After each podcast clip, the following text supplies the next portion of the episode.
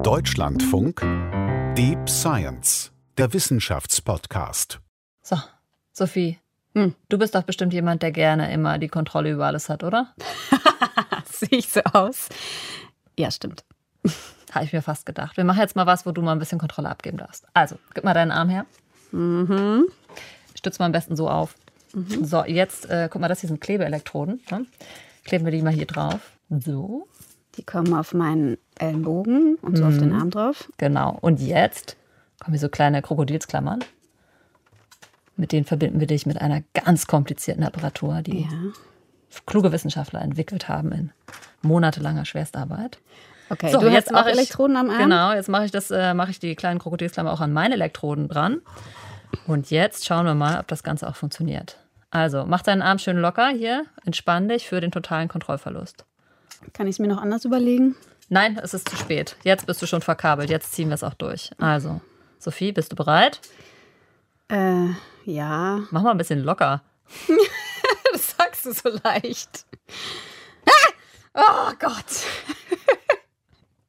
Nicht so schlimm, ja? Ja, wenn man nicht so damit rechnet. Äh, ja. Ah. Au! Au! Also, wenn du deinen Arm bewegst, geht meine Hand ein bisschen auf. Es liegt daran, dass, weißt du, du bist einfach zu intellektuell veranlagt. Du übernimmst, ne, bist es so gewohnt, Kontrolle zu haben, du kannst das überhaupt nicht übergeben. Das aber kritisiert hier. Ja, aber ich durchbreche das schon so ein bisschen, siehst du? Ich bin schon ein bisschen in Kontrolle über deinen Körper. das ist jetzt nur von außen sozusagen die elektrischen Signale abgegriffen, die mein Gehirn benutzt, um meinen Arm zu lenken. Und dann geht es über die ganzen Kabel auf deinen Arm drauf. Wenn man es direkter machen würde, ja, so direkt ins Nervensystem rein, dann könnte man damit bestimmt sogar dich noch besser kontrollieren. Okay, und könntest du dann damit, hey, hör mal auf.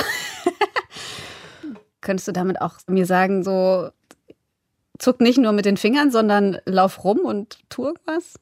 Ja, wie wir gerade festgestellt haben, wäre das bei dir wahrscheinlich extrem schwierig, weil du so an der Kontrolle festhältst. Aber es gibt da ein fast legendäres Experiment von einem Wissenschaftler, der genau versucht hat, das rauszufinden. Und darum geht es in dieser Geschichte. Der Kampfstier ist eine stolze und schöne Kreatur. Und er ist tatsächlich in einen Ring gestiegen. Er ist berüchtigt für sein aggressives Verhalten gegenüber anderen Geschöpfen. Vorlaufenden Kameras, mit Publikum. Auch gegenüber Menschen, denen er mit zerstörerischer Wut begegnet und hat sich angreifen lassen von einem Stier. Was würdest du riskieren, um die Welt zu verändern? Und wie tief musst du gehen, um sie wirklich zu verstehen? Ihr hört Deep Science, den Wissenschaftspodcast von Deutschlandfunk und Deutschlandfunk Kultur.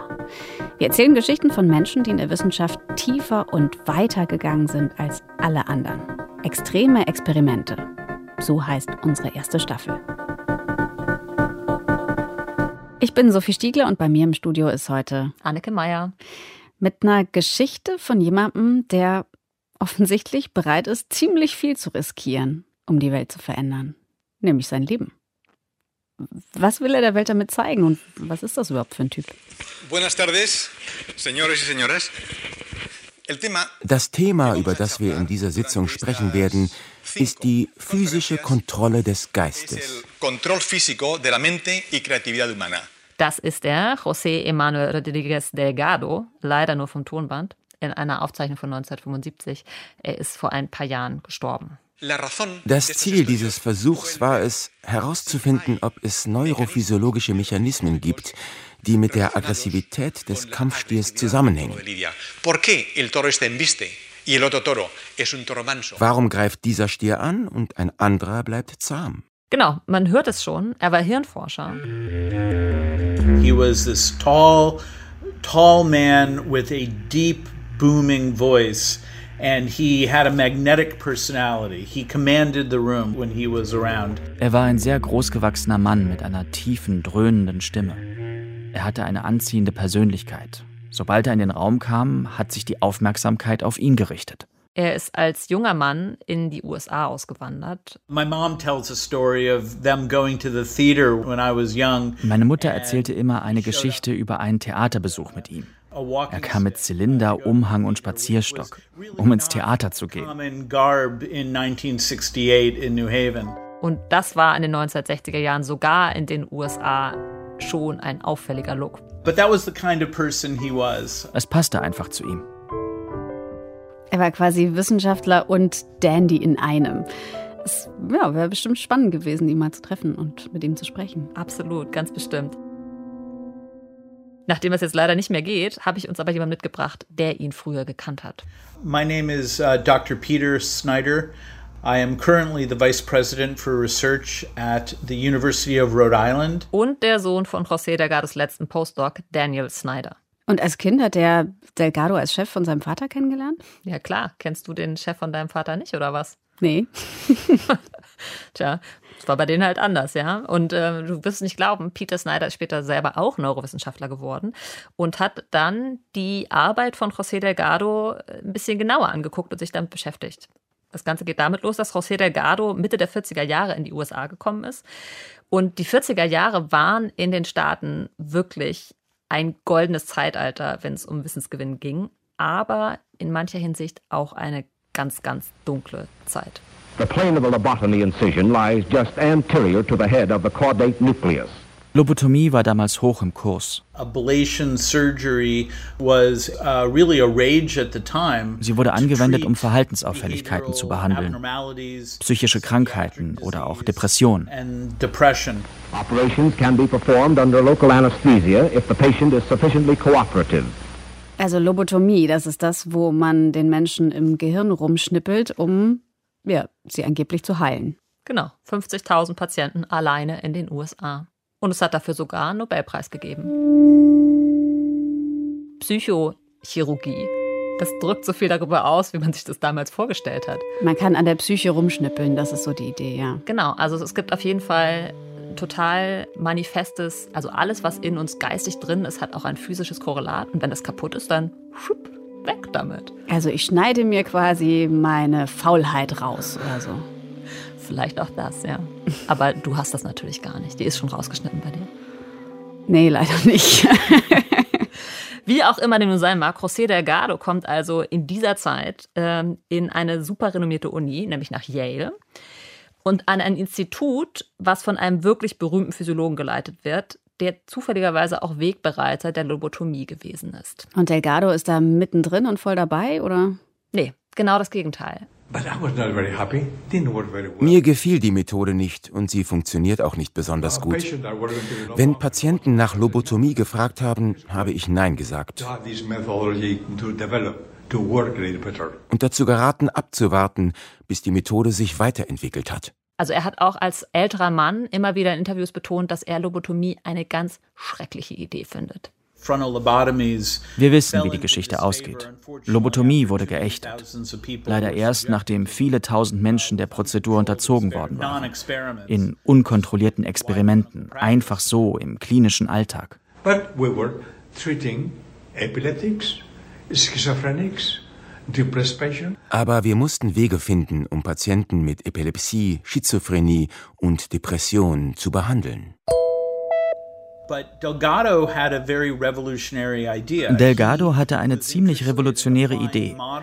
Er wollte moderne Techniken, insbesondere Elektrostimulation, dafür benutzen, reversible Läsionen zu setzen. Uh, Unterbrechungen in der Kommunikation des Gehirns, die an- und ausgeschaltet werden konnten, auf Knopfdruck.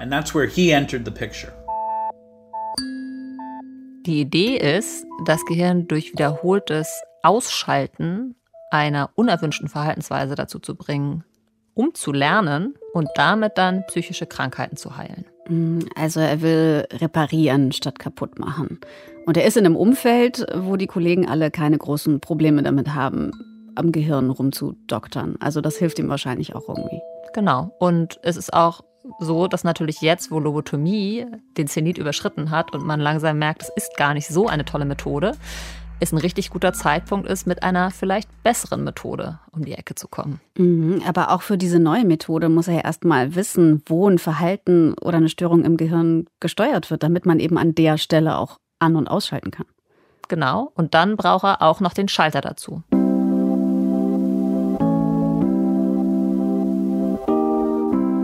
Das ist was, was Delgado seinen Kollegen, die vielleicht die gleichen Ideen haben, wie er voraus hat, denn er hat diesen Schalter. Er hat schon in Spanien angefangen, Elektroden zu bauen, die man auch implantieren kann. Und seine Elektroden, die können sowohl messen als auch stimulieren. Ist ja heute jetzt nichts Besonderes mehr, würde ich sagen. Nee, heute nicht, aber damals war jeder einzelne Aspekt davon ein ungelöstes Problem. Okay, aber Delgado hat ja die Lösung. Funktioniert die denn auch? Ja, kann man sich im Film auch angucken. Uh, er hat eine ganze Menge Filme gemacht. In manchen hatte mein Vater Statistenrollen. Delgado war der Produzent, der Regisseur, der Hauptdarsteller, der Sprecher, der Autor.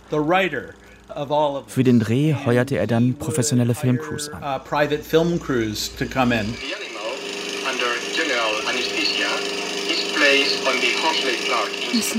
kleiner Affe Genau, das OP-Tisch, wo er da jetzt reingespannt wird, das heißt Stereotakt, das benutzt man auch äh, bei Menschen-OPs. Das war damals gerade erfunden, war sozusagen ein Grund, warum das alles gemacht werden konnte. Das ist eine Art Kartierungssystem, dass man weiß, wo man ist.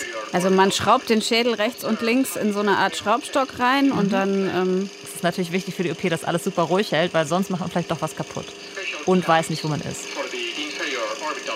Und ich finde es ich finde es so krass, dass er davon einfach einen Film dreht, weil das sind genau die Sachen, das würde heute niemand zeigen. Ja, wegen sowas gehen echt die Tierschützer total krass auf die Barrikaden. Das wird heute immer noch so gemacht und er macht da einfach einen Film von und sagt, guck mal, wie cool das ist, was ich mache. Okay, jetzt hat er den Affen komplett zugedeckt. Genau. Sieht man gar nichts mehr vom Affen. Richtig, und da muss man jetzt auch mal sagen, das war auch modern, weil er hat wirklich nach humanen Standard operiert. Ne? Er hat sehr, sehr hohe mhm. ähm, hygienische Richtlinien bei seinen OPs gehabt. Ähm, man sieht auch, er trägt auch Handschuhe. Ist das alles Blut an seinen Händen? Ähm, nee, wahrscheinlich nicht. Eigentlich ist es nicht besonders blutig, was da passiert. Es ist halt okay. halt so ein Hautschnitt und mehr Blut gibt es da eigentlich auch nicht. Vielleicht hat er farbige Handschuhe an oder so. Das kann ja bei einer OP mal sein. Also er benutzt einen Zahnbohrer, Zahnarztbohrer. Zahnarztbohrer, genau. um durch den Schädel durchzubohren. Aber der Affe ist komplett betäubt, ne? Der merkt davon nichts. Genau, der ist okay. unter Vollnarkose.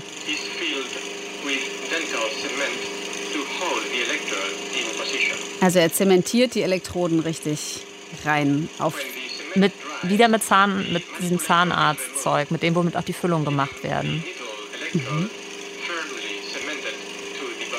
Genau, das war nämlich der Trick, den er damals hatte, wie er das geschafft hat, die Elektroden chronisch zu implantieren. Ja, mit diesem, äh, mit diesem Dental Cement, mit, diesem, mit dieser Zahnfüllung wird es halt wieder abgeschlossen, sodass auch keine Keime in den Schädel reinkommen und dann wird es zugenäht.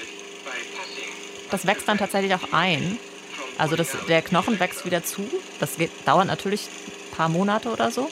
Mhm. Ähm, genau, dann hat er wie so eine kleine Steckdose auf dem Kopf, der Affe. Gruselig weil da dann der Strom auch reinkommt. Ja. Oder auch raus, ne? weil man ja auch die Signale aus dem Gehirn ableitet und die müssen ja auch irgendwo abgreifbar sein. Okay. Und hat er dann für jede Elektrode eine einzelne Steckdose oder also nee, ganz es gibt viele? Dann so ein, es gibt so ein Multisocket dann, wo halt mehrere Pins drin sind. Für, jeden, für jede Elektrode ist dann ein Pin da drin, aber es ist sozusagen ein Stecker, den man reinsteckt. Oh, jetzt holt er den Affen daraus. Genau. Oh. Okay, jetzt ist der Affe wieder komplett munter, hat auch Fell auf dem Kopf. Das heißt, das ist deutlich später jetzt wahrscheinlich, ne? Ja, das, äh, ich glaube, er hatte gesagt, auch es ist jetzt einige Monate her, dass sie implantiert worden ist. Das war damals natürlich auch wichtig zu sagen, schaut her, diese Tiere, die leben auch danach einfach weiter. Die, die Frage, wie nicht. viele von den Affen dann das nicht überlebt haben. Also ist das wirklich der gleiche? Ja. Okay. Auf jeden Fall. Da bin ich mir ziemlich sicher. So, er versucht jetzt den Affen irgendwie zu genau. steuern. Jetzt kommen die wichtigen Punkte. Jetzt zeigt er, was, man mit den, was passiert, wenn man mit den Elektroden stimuliert. Ne? Puh, das sieht aus wirklich wie so eine kleine Marionette. Genau. Er hebt jetzt so den, das Ärmchen, der Affe, und guckt so ein bisschen verwundert selbst seine Arme an. Oh. Er ist ein bisschen überfordert damit, dass der Delgado ihn so steuert, ne? Weil das sind ja nicht seine Bewegungen, sondern das sind Bewegungen, die ihm von außen eingegeben werden. Also es sieht wirklich aus wie bei so einer Puppe an Fäden, weil es auch so ruckartige Bewegungen sind. Genau. Die Frau, die du da siehst, das ist übrigens Frau Delgado, also seine mhm. Frau. Genau, sie war eigentlich bei all seinen äh, Experimenten beteiligt. Sie war sehr, sehr wichtig für seine wissenschaftliche Arbeit. Das heißt, sie war selber auch Wissenschaftlerin? Mm, nee, eher so die jeder starke Mann hat eine starke Frau, die hinter ihm steht, war okay. das mehr. Mhm. Ja, sie hat ihn ganz ironiefrei der große Delgado genannt. ja, warum nicht? Hat Klar. ihm bestimmt gefallen. Sie streichelt den Affen, so versucht ihm die Hand zu geben. Genau, das ist äh, zu demonstrieren, dass wenn man mit den Affen halt lange arbeitet, dann gewöhnt man sich auch aneinander und dann lassen die einen. Der Affe sieht nicht so begeistert aus. Nee, sieht nicht so begeistert aus, das stimmt. Ah, jetzt wird's interessant. Jetzt kommt nochmal ein anderer Affe.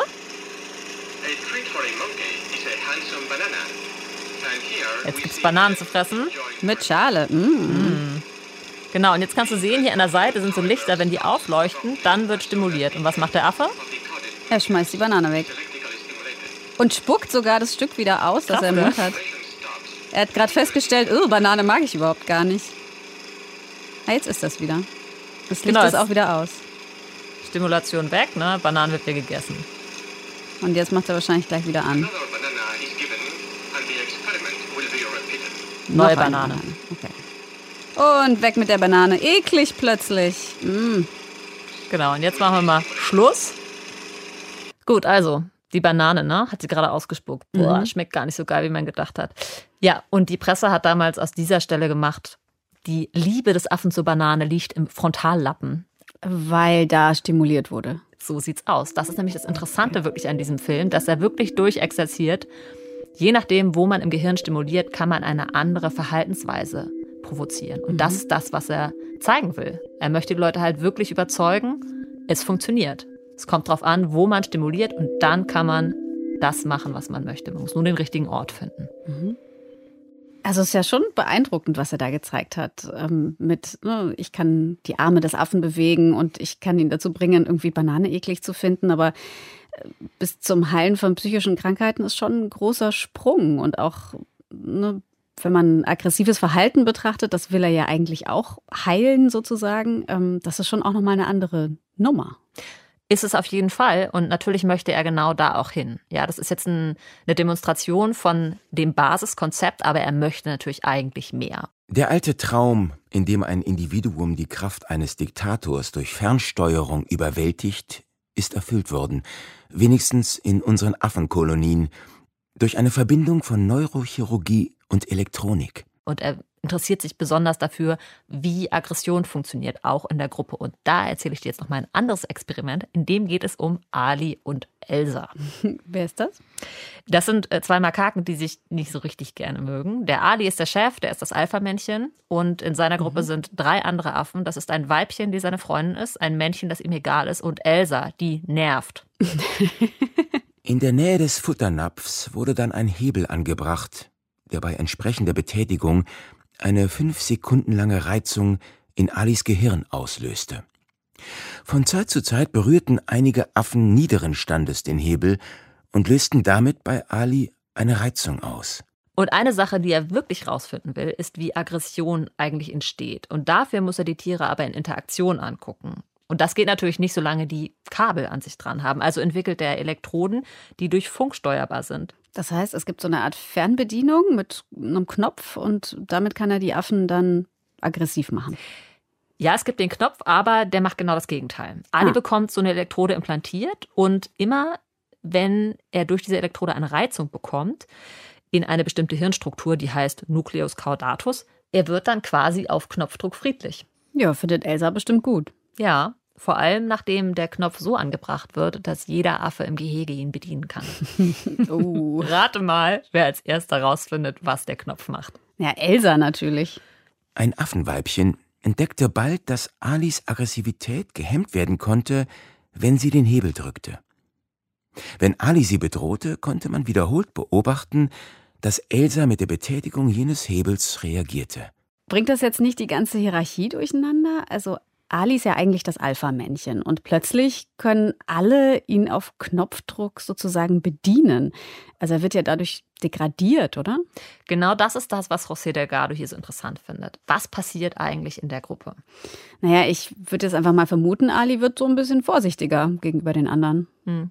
Ja, nicht gegenüber allen anderen, sondern gegenüber Elsa und auch nur, wenn der Schalter im Gehege ist. Ihre Art, den Leitaffen direkt anzusehen, war sehr bedeutsam, denn ein unterwürfiger Affe würde es nicht wagen, das aus Angst vor sofortigen Verhaltensmaßnahmen zu tun.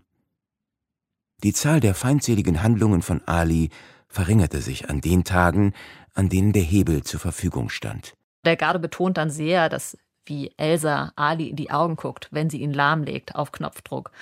Provokativ in die Augen. Das machen Affen nämlich eigentlich bei Chefs überhaupt nicht. Watch me. Genau. Aber seine Interpretation ist, weil Elsa jetzt nicht Chefin geworden ist, sondern Ali weiter Chef bleibt, aber Elsa sich selber verteidigen kann, ist eine friedliche Koexistenz entstanden.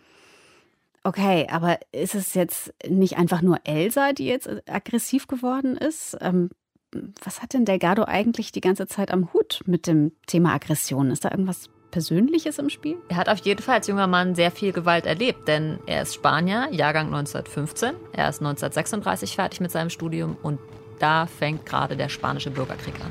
Und Delgado mittendrin. So sieht's aus. Er arbeitet als Kriegsarzt, das ist zumindest das, was er immer erzählt hat, auf Seiten der Republikaner. Also die, die verlieren und Spanien wird dann zur Diktatur unter General Franco. Und den Faschisten, genau. Und José Delgado landet für fünf Monate im Konzentrationslager. Okay, also er hat einiges miterlebt an Gewalt und jetzt fragt er sich, wo das alles herkommt und ob man diese Aggressionen vielleicht auch auslöschen kann. Also dann gäbe es ja theoretisch keinen Krieg mehr. Naja, also er will quasi den Weltfrieden, oder? Zumindest hat er das Experiment mit Ali und Elsa gerne so kommentiert, dass er gesagt hat, hätten wir das schon bei Franco gehabt. Das heißt, der Stier vom Anfang, der passt da ja genau rein. Also der soll seine Aggressivität ja auch loswerden, wie Ali. Ich meine, Affen kennt man jetzt aus der Verhaltensforschung ganz gut, aber ein Stier, also wirklich ein Kampfstier, das ist schon speziell. Ja, auf jeden Fall. Mm, sein Gedanke dabei ist, es soll ein Tier sein, was darauf gezüchtet worden ist, gewalttätig zu sein. Denn er möchte beweisen, dass wir durch Manipulation des Gehirns die Natur eines Tieres oder eben auch eines Menschen überkommen können. Also niemand ist verdammt gewalttätig zu sein. Das ja, klingt unrealistisch, aber schön irgendwie. Klappt das denn? Ja, das kannst du selber rausfinden, denn äh, auch zu diesem Experiment hat er einen Film gedreht. Wo hast du den denn ausgegraben? Den habe ich von Peter Snyder. Sein Vater, äh, der ja Postdoc bei Delgado gewesen ist, der hat irgendwann das Labor von ihm übernommen. And somehow, some way, materials were moved out of the lab. Und irgendwie landete in dem Zuge einiges von dem, was im Labor gewesen war, bei uns zu Hause. Den Film habe ich in einer unbeschrifteten Schachtel und einem Stapel T-Shirts in meinem alten Kinderzimmer gefunden. Wahrscheinlich lag er da 20 Jahre rum. Also da ist die Arena mit den Tribünen. Und unten drin ist auch der Stier unterwegs. Ich glaube, er will raus. Schnuppert so an den Ausgängen. Der Kampfstier ist eine stolze und schöne Kreatur. Er ist berüchtigt für sein aggressives Verhalten gegenüber anderen Geschöpfen, auch gegenüber den Menschen, denen er mit zerstörerischer Wut begegnet. Ja, und er ist auch äh, gut drauf auf jeden Fall. Das kann man sagen, ja. da wedelt jemand mit so einem roten Tuch vor ihm rum. Ähm, der Torero nehme ich an. Äh, genau, und auf den ist er jetzt schon gut fixiert. Ja, das ist der Stier, mit dem der Gardo sich jetzt gleich im Ring messen will, ne? Aber noch hat er keine Elektroden implantiert, ne? Das kommt noch. Genau, es ist Stier pur. Es gibt schon eine Narkose, ne? Ja, klar, natürlich. Die Narkose wirkt und das Tier fällt um. Uh, Hier, guck, Betäubungsgewehr, so wie man das bei Gorillas im Urwald auch macht, oder? Keine Ahnung, so stelle ich mir das zumindest vor. Surgery die Operation findet in idyllischer Umgebung statt, unter der spanischen Sonne. Okay, und die operieren direkt in der Arena, ja? Pff, warum nicht? Ja, war wahrscheinlich kein OP in der Nähe. Aber hier, ne, auch da wieder alles schön abgedeckt mit Tüchern, alles schön steril. Ja, so semi wahrscheinlich, wenn da der Staub weht. Ach, guck hier. Siehst du da die, ähm, die Hand mit den rot lackierten Fingernägeln, die den Stier festhält? Das ist wieder Frau Delgado. Ne? Äh, die, hat den, die hat geholfen, den Stier festzuhalten und meinte dann danach, ich wusste gar nicht, dass die Hörner von Bullen warm sind. Und hier ist auch wieder dieses Gerät, ne, was wir vorhin bei den Affen auch gesehen haben, dieser Stereotakt, der helfen Um soll, den Schädel festzuschrauben. also um, um genauer zu finden, wo man die Elektroden hinstecken soll und äh, um die Operation sozusagen präziser zu machen. Das Praktische am Stier ist natürlich, dass man ihn einfach an den Hörnern festhalten kann, den Schädel. Hm, darf aber auch keinen Millimeter verrutschen, wenn man richtig gut operieren will. Ne? The operation is finished. Die Operation ist now beendet. 21 points Nun in können the depth of the 21 brain Punkte im Gehirn von außerhalb des Körpers angesteuert werden. From the outside of the body. Also 21 Punkte im Gehirn, die ferngesteuert werden können. Das ist schon eine Menge. The operated bull had a restful night and looks completely normal. Der Stier hatte eine erholsame Nacht und verhält sich am nächsten Tag ganz normal. Genau, jetzt ist OP vorbei. Und der Stier ist wieder putzmunter. Hm, genau, nächster Tag, ne? Stier kommt in die Arena. Sieht man da, er hat da diesen Verband um die Hörner drum. Darunter sind die, die Funkelektroden sozusagen angebracht. Genau. Und jetzt Und der geht's, fetzt da durch die Gegend. jetzt geht's los. Jetzt kommt die große Probe. Funktioniert das Ganze dann auch? Also Delgado hat seinen mutigen Moment. Der tritt hinter seiner Mauer hervor. Running around and charging the cape with customary ferocity. und wedelt ein rotes Tuch vor dem Stier rum. Oh, würde ich jetzt nicht unbedingt machen. Und der Stier, oh, er rennt auf ihn zu und dreht in letzter Sekunde ab. The animal faces the investigator Jetzt steht das Tier Auge in Auge mit dem Experimentator, der es dazu zwingt, abzudrehen. and uh, stimulations turn him away. und dreht eine kleine Pirouette. Ja, es hat geklappt, ne? Delgado hat gezeigt, er kann den Stier davon abhalten, ihn anzugreifen. Und damit schafft er es in die New York Times. Auf die Titelseite. Nachmittagslicht fiel über die hohen Balustraden in die Arena, als ein wütender Stier auf einen unbewaffneten Matador zustürmte. Ein Wissenschaftler, der noch nie einem kampfbereiten Stier begegnet war. Hatte er dabei nicht Todesangst? Ja, ein bisschen Angst hat er wohl schon gehabt. Hat er zumindest später mal zugegeben. Und äh, es soll bei einem Probedurchlauf auch mal was schiefgegangen sein. Äh, okay. Was? Da hat die Funkverbindung kurz ausgesetzt. Aber es ist niemand verletzt worden. Ja, muss man sich ja mal vorstellen. Anfang der 60er, da war es so ungefähr noch Cutting-Edge-Technologie, dass ich meinen Fernseher vom Sofa aus bedienen kann mit einer Fernbedienung und der Typ kommt mit einem ferngesteuerten Stier. Ja, so ist die Geschichte zumindest äh, verkauft worden. Aha, also sie stimmt gar nicht? Wahrscheinlich stimmt sie nicht ganz. Peter Snyder erklärt mal genauer, was da los ist. The interesting thing about this is that Delgado was probably one of the best surgeons. Was daran wirklich interessant ist, Delgado war ein hervorragender Neurochirurg und ein begnadeter Neuroanatom, einer der besten seiner Zeit. Er wusste, wie die motorischen Pfade im Gehirn verlaufen, also die Verknüpfungen zwischen Hirnabschnitten, die bewusste, aber auch unwillkürliche Bewegungen kontrollieren. uh, movement, both voluntary and involuntary movement, and these are different pathways.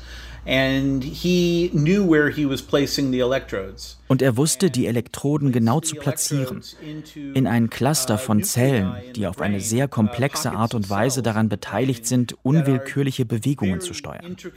Damit brachte er die Stiere dazu, etwas zu machen, das wir heute stereotype Drehung nennen. And he forced in these bulls what we now call a stereotypic turning. These animals stopped in their tracks. and Die Tiere hielten im vollen Galopp an und drehten sich um sich selbst. Und zwar so lange, bis die elektrische Stimulation aufhörte. Und wenn man sich den Stier im Film anschaut, sieht er selber ganz verblüfft darüber aus, dass er sich gerade 10, 15 Sekunden lang unkontrolliert im Kreis gedreht hat. At which point you could actually see the bull puzzled beyond belief that it just turned in a circle for for 15 seconds uncontrollably.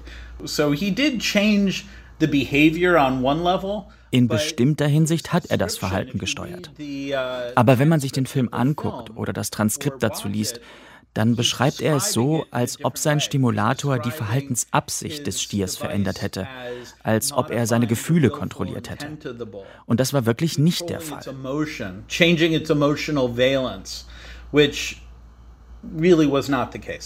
Das, was er also letztendlich gemacht hat, ist, das Tier in eine stereotypische Verhaltensweise reinzuzwingen, nämlich in diese Drehung, die man ja auch sieht, die der Stier ständig macht. Und das Ergebnis ist dann natürlich, der Stier hält an und dreht sich ab, wenn er auf den Mann mit der Fernbedienung trifft. Aber das ist halt keine Verhaltenskontrolle im Sinne von, er ist nicht mehr aggressiv, sondern er wird einfach in ein Bewegungsmuster reingezwungen. Ah, also er hat den Stier einfach lahm statt zahm gemacht. Und er hat alle angelogen? Er lügt nicht wirklich. Das wäre ein zu starker Ausdruck.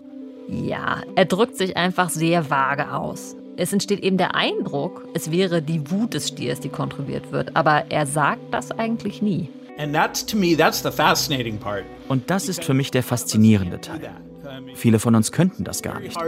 Es ist wirklich schwer, auf dem schmalen Grat zu bleiben, ohne in die Lüge abzurutschen. Aber er schafft das.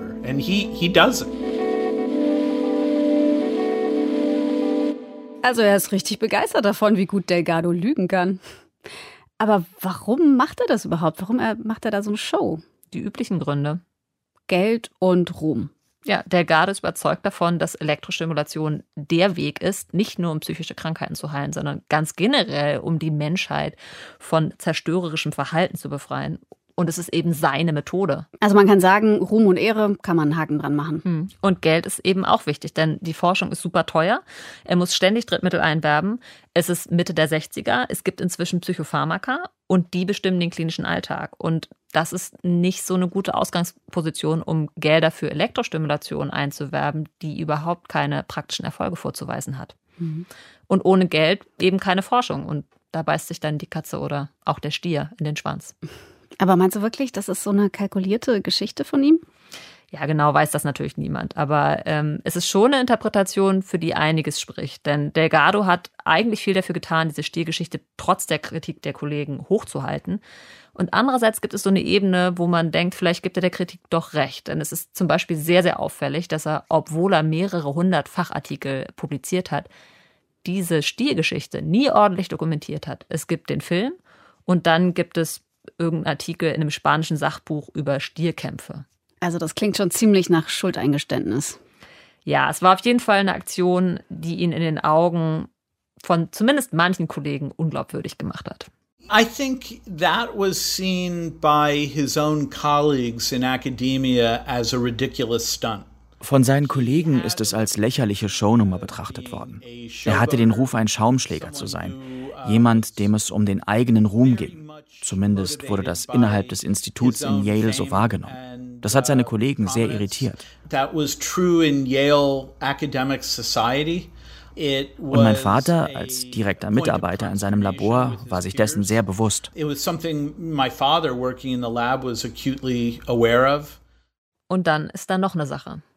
Naja, diese Angst, ferngesteuert zu werden. Und es ist eben auch kein Geheimnis, wer in den letzten Jahren der Gardes Forschung maßgeblich mitfinanziert hat. A lot of his funding came from, I think at the time it was called the Department of War. It was our Department of Defense. Ein Großteil seiner Forschungsgelder kam vom Militär. Dort hat man sich wohl sehr für das interessiert, was er Verhaltenssteuerung nannte. Die genauen Absichten dahinter sind, glaube ich, nie offengelegt worden. Aber man kann sich einiges vorstellen. Und das sind definitiv Dinge, aus denen Verschwörungstheorien entstehen. Davon gibt es jede Menge. Und in manchen steckt ein wahrer Kern. Angeblich hat Delgado von dem Tag an, als er auf der Titelseite der New York Times war, Post von Leuten bekommen, die er gar nicht kannte. Das waren Leute, die geglaubt haben, er hätte ihnen einen Chip implantiert und darum gebeten haben, wieder deimplantiert zu werden. Weil er sie angeblich fernsteuern wollte. Okay, ähm, gut. Was mich schon die ganze Zeit wundert, wenn Delgado doch eigentlich Menschen heilen und beeinflussen will, will er das nie konkret auch an Patienten ausprobieren? Doch. Und das macht er auch. Um ehrlich zu sein, schon die ganze Zeit, seit 1952. Bekanntlich können in einigen tragischen Fällen abnorme neurologische Vorgänge auch die Ursache von unverständlichen und unkontrollierbaren Gewalttätigkeiten sein. Er nimmt sogar für sich in Anspruch, der Erste zu sein, der Elektrostimulation am wachen Menschen macht.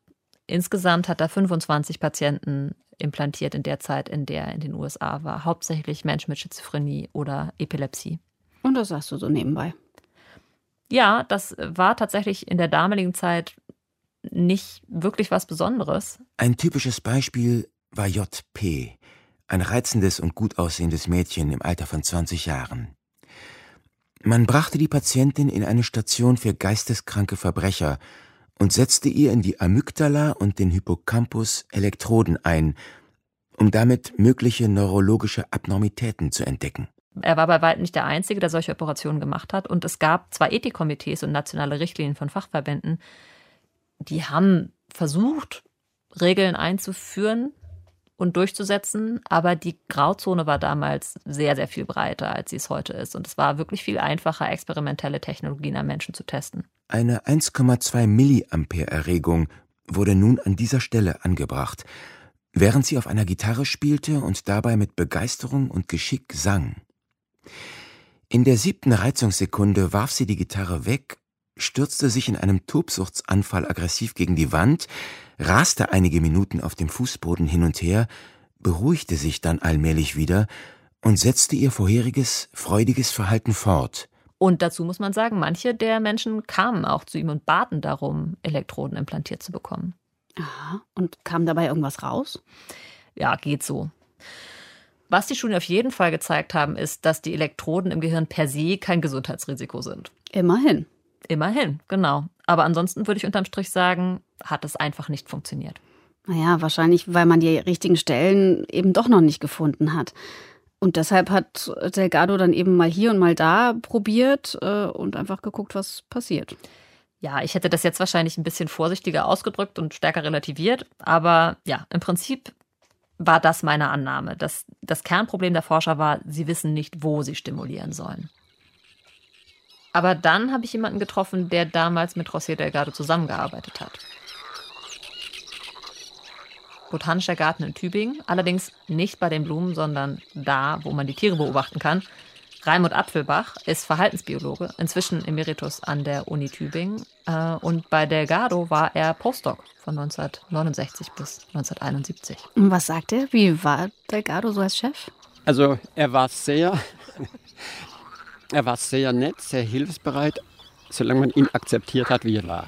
Das klingt sehr diplomatisch und nicht ganz ehrlich. Er ist also nach außen hin der große Mann, innerhalb vom Labor sehr viel Kritik und skeptisch. Allerdings nicht sehr laut, weil er war wirklich ja, ein selbstherrlicher, ich möchte nicht sagen Despot, aber es gab eine Diskussion. Es gab nur so ist es das, was er im Gehirn gemacht hat, die, die Implantation von Elektroden, die waren also absolut nicht zuverlässig da, wo er gemeint hatte, wäre er. Oh je. Ich dachte, Delgado war so ein toller Neurochirurg und so ein toller Anatom. Das war er wahrscheinlich auch, aber die Elektroden saßen eben trotzdem nicht da, wo sie hätten sitzen sollen. Wir können uns übrigens auch angucken, warum. Mhm. Und jetzt kommt die Lieblingsstelle, auf die ich die ganze Zeit gewartet habe. Sophie, möchtest du die Überraschung aufmachen? Okay. Ein kleines Luftpolsterfoliepaket. Ah, schön. Ein Schädel. Vielen Dank. Keine Sorge, den darfst du nicht behalten, den nehme ich wieder mit. Den habe ich nämlich. Ist der echt? Der ist echt. Den habe ich von Raimund Apfelbach geschenkt bekommen. Das ist einer von seinen Affen, die er bei Delgado gehabt hat. Da kannst du sehen, wie die Elektroden implantiert worden sind. Du siehst ja, der Schädel, der ist äh, aufgeschnitten. Du mhm, kannst jetzt mal einmal so den Deckel sozusagen. Der genau. Deckel ist abgeschnitten. Mhm, Trepanation heißt das dann. Du kannst jetzt nimmst du mal den Deckel ab und guckst mal mhm. von unten die Elektroden an. Die sind ja richtig lang. Also ganz dünne, dünne Drähte, aber bestimmt so zwei, drei Zentimeter reichen die in den Schädel rein. Hm, genau, ins Gehirn. Und äh, wenn du die anfasst, merkst du ja schon, wie leicht die sich verbiegen. Mhm. Und das Gehirn ist die nicht. wackeln so hin und her. Genau, das Gehirn ist nicht überall gleich fest. Das heißt, wenn die runtergelassen werden, auf ein Blutgefäß treffen oder auf ein härteres Zellcluster, dann werden die abgelenkt. Mhm. Biegen sich nach rechts und nach links, wohin sie wollen. Genau. Und so ist es natürlich unglaublich schwierig, zweimal den gleichen Ort zu treffen. Egal, was für ein toller Neuroanatom man ist.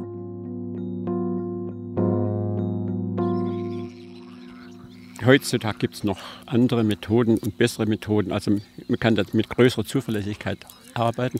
Aber er war Pionier. Das muss man dann denken oder auch noch wissen. Er war Pionier. Das waren keine fertig entwickelte Techniken.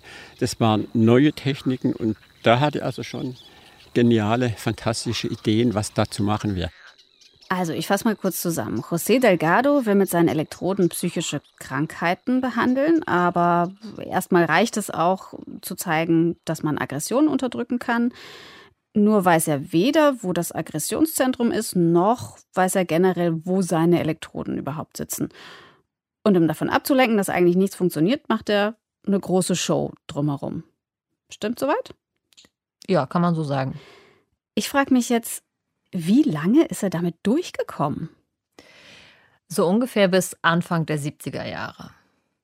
Und dann? Er schreibt ein Buch, das heißt Physical Control of the Mind oder im Deutschen etwas zahmer übersetzt mit Gehirnschrittmacher. Und in dem Buch kann jeder lesen, wie weit er wirklich bereit ist zu gehen, um die Welt zu verändern. Wir können Bewegungen, Emotionen, Handlungen lenken. Damit liegt der Geist nicht länger jenseits der experimentellen Reichweite. Ich denke, so wie er es sah, waren seine Ziele angemessen und im Sinne des Gemeinwohls. Die Menschheit sollte nicht länger dem Motto folgen, kenne dich selbst, sondern konstruiere dich selbst. Welches Verhalten wollen wir implantieren und welches nicht? Wer entscheidet das? Darüber zu diskutieren, ob menschliches Verhalten manipuliert werden könnte und sollte, ist naiv und irreführend. Lauter friedliche Menschen. Schön, aber es funktioniert nicht. Das war ja sein, sagen wir, seine Fehlrichtung im Denken so. Aber dass Aggression halt sehr vielschichtig sein kann, das gab es in seinem Weltbild gar nicht. Aggression war negativ, verletzend, tötend. Das war seine Definition. Wir sollten darüber diskutieren, welche Art von Kontrolle ethisch vertretbar ist. Ich glaube nicht, dass er sah, zumindest nicht am Anfang, dass seine Arbeit totalitären Regierungen in die Hände spielen könnte. Aber letztlich ist genau das der Eindruck, der in der Öffentlichkeit bleibt. Nämlich, Delgado sagt, wir können durch Elektrostimulation des Gehirns unser Verhalten ändern. Und damit haben wir die Möglichkeit zu bestimmen, wer wir sein wollen. Und diese Chance sollen wir, so Delgado, nutzen, und zwar am besten in einem staatlichen Programm. Mm, das mit dem staatlichen Programm, das hat er auch so gesagt. Hm, ja, das hat er so in seinem Buch geschrieben. Mhm. Ja, ähm, das kam so Anfang der 70er, Ende der 60er nicht so gut an. Da war der Zeitgeist ja deutlich anders. Das war die große Freiheit. Genau. 1974 geht er dann zurück nach Spanien. Da bekommt er eine tolle Professur angeboten, eigentlich ein Angebot, was man nicht ausschlagen kann, aber die große Karriere, die ist vorbei. Also er forscht noch ein bisschen, aber ja, versinkt so ein bisschen in Bedeutungslosigkeit. Andere Wissenschaftler zitieren auch seine Arbeiten nicht. Und ähm, ja, so wird er aus der Literatur rausgeschrieben und das bedeutet in der Wissenschaft vergessen zu werden. Mhm. Ist eigentlich nicht so richtig fair, oder? Also heute gibt es ja schon einige Bereiche, wo Hirnstimulation und so ganz ähnlich wie er sie gemacht hat, eben doch wirklich gut funktioniert. Hm, ja, Parkinson natürlich ganz klassisch oder auch manche Formen von Epilepsie. Und dann gibt es auch jetzt wieder Untersuchungen, ob Hirnstimulation nicht auch gegen Depressionen oder vielleicht auch bei Schizophrenie unter Umständen was bringen kann. Mhm. Also ziemlich genau das, was Delgado auch wollte. Ja, schon. Minus die Formung des Geistes durch Elektroden natürlich. Ja, okay. Ob es Delgado wohl gewurmt hat, dass andere seine Methode zum Erfolg führen und sein Beitrag in Vergessenheit geraten ist? Bedrückt es mich? Nein. Ich denke, das Wichtigste ist, dass Wissenschaft und Erkenntnis voranschreiten. Wenn ihr dabei die Vergangenheit ignoriert, ist das euer Problem.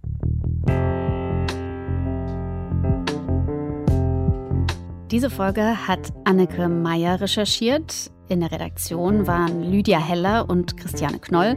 Die Regie hatte Friederike Wigger, die Musik kam von Johannes Enders. Um den Ton hat sich Alexander Brennecke gekümmert, mit Stimmen von Tonio Arango und Marian Funk. Ich bin Sophie Stiegler. Vielen, vielen Dank fürs Zuhören. Das war Deep Science, der Wissenschaftspodcast von Deutschlandfunk und Deutschlandfunk Kultur. Unsere Quellen und Fotos zur Geschichte findet ihr unter deutschlandfunk.de slash deep science. In unserer Staffel gibt es noch mehr Geschichten über extreme Experimente. Bitte gerne folgen, abonnieren und natürlich weiterempfehlen. So, So, jetzt ist auch mal gut hier mit diesen Elektroden. Kann ich die, wie mache ich die wieder ab hier? äh, gar nicht. Hey, au! Wie, au, hey, pass auf. I will control you forever. Nein. Ich finde es ganz gut, wenn die dranbleiben, oder? nee, danke. Nee, komm, mach einfach die Krokodilsklammern ab, dann ist schon okay. Ich mache das Gerät jetzt mal aus. Wir müssen dich ja nicht für ewig quälen. Nur ein bisschen.